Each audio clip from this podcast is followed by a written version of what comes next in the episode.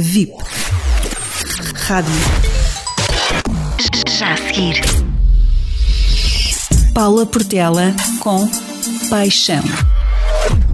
A propósito da lei do menor esforço, no livro The Art of Dreaming, Dom Juan diz a Carlos Castaneda: E gastamos a maior parte da nossa energia para preservarmos a nossa importância. Se fôssemos capazes de perder alguma dessa importância, duas coisas extraordinárias aconteceriam.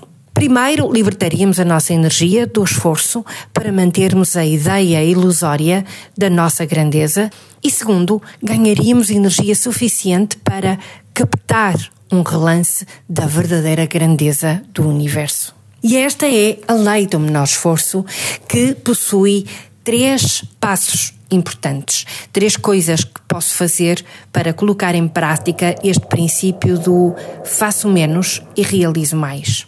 A minha capacidade de aceitação requer apenas que eu estabeleça esta regra. Hoje vou aceitar as pessoas, as situações, as circunstâncias e os acontecimentos tal como eles ocorrerem.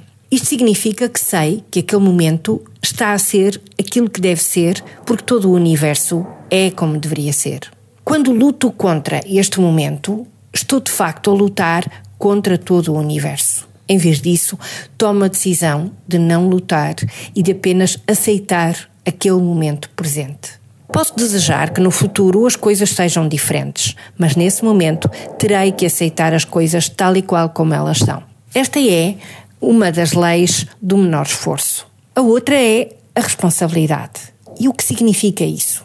A responsabilidade tem a ver com o facto de não culpar ninguém, nem a mim própria, pela minha situação ou circunstância. Uma vez que aceitei determinada situação, ocorrência ou problema, a responsabilidade significa a capacidade de ter uma resposta criativa àquela situação, tal e qual como ela se apresenta. E a terceira componente da lei do menor esforço é o distanciamento uma vez aceite aquela circunstância e, aceitando também a minha responsabilidade naquela circunstância, procuro então este terceiro elemento que tem a ver com o distanciamento.